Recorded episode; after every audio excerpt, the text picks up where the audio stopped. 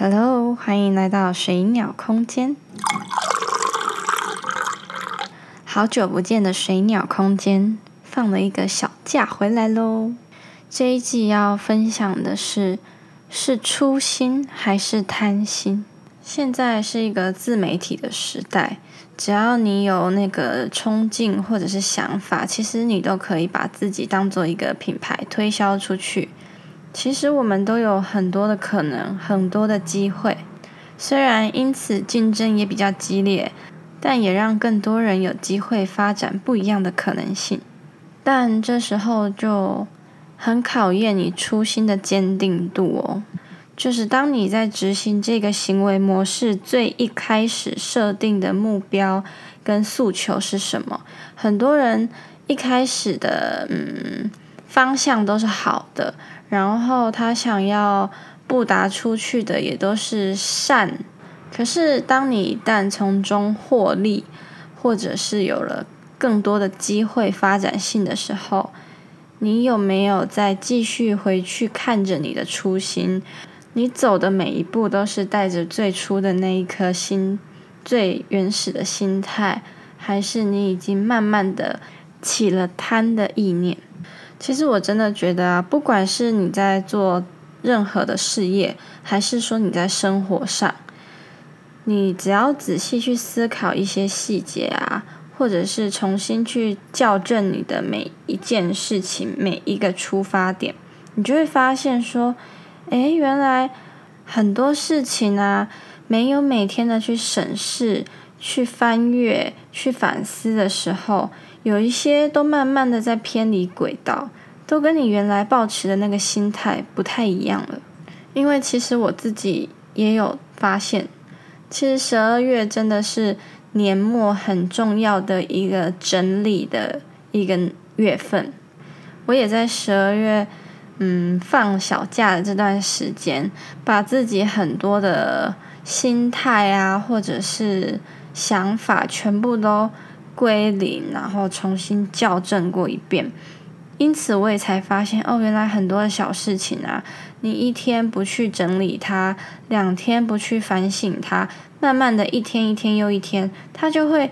稍稍的、稍稍的偏离那个最初的初心，然后日子一久，可能一个月过去，它其实跟你一开始抱持的信念是不一样的了。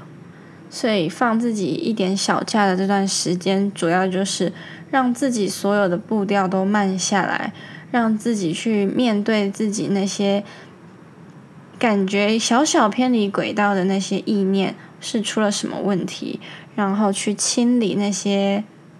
不需要带在身上的那种能量，像是最简单的，我这个月发现自己做了很多很多的断舍离。其实思想跟行为是会同步的，一旦你行为上有断舍离，表示你的思想上也开始同步进行断舍离。如果你多留一点时间给自己，去反思自己的每一个言行举止，每一个意念。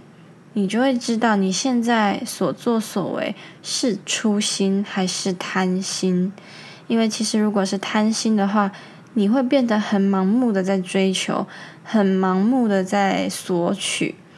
大家都知道贪这个字啊，一旦存在了，它就会无止无尽，完全没有边际的发展下去。为什么我觉得大家要正视贪念这个状态？是因为。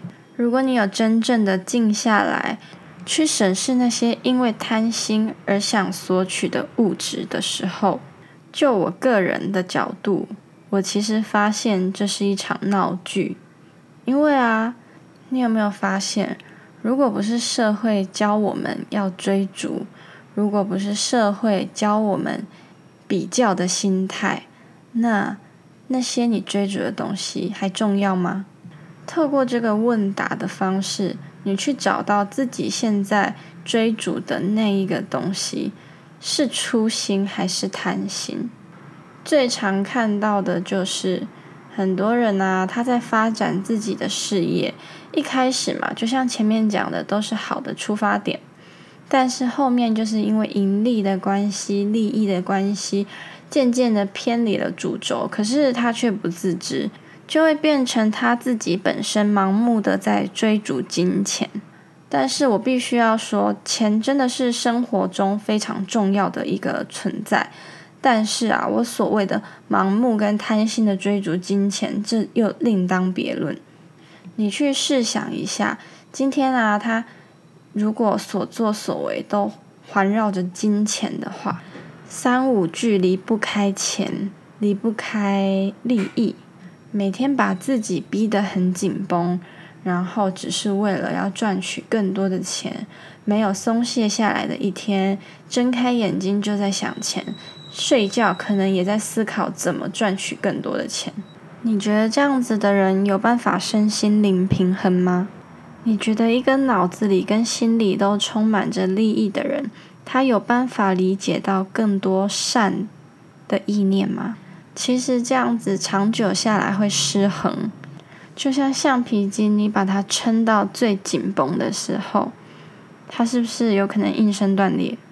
而断裂的那个时刻开始，它所带来的一连串的打击，会是翻倍再翻倍的。你觉得你有需要去承受这种不平衡的效应吗？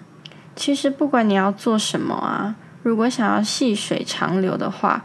真的就是要把所有的心态都持在平衡的状态，时时的去校准自己现在的出发点跟自己的策略，平衡之下也可以有所发展，而平衡的发展才有办法让你是稳定的方式去收成。太多的人心里生病却不自知，或是知道自己心里生病，但是不知道怎么去治愈它。我觉得贪心啊，这种心态就像是一种病毒，深植在你的内心。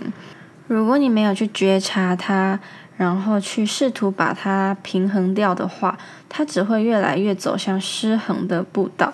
如果你想要收获自己的努力成果的话，请你带着你的初心，稳定而且平衡的去发展它。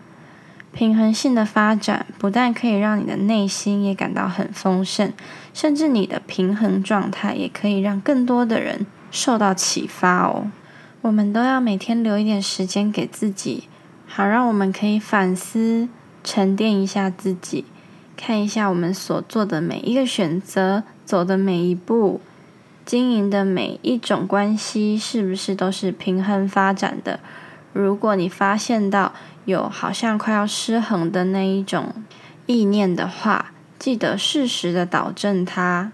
相信你自己是你自己人生道路上最厉害的掌舵者哦。带好自己的初心，抓好自己的路线，用心的灌溉你的人生蓝图吧。希望你们会喜欢这一集的内容。拜拜。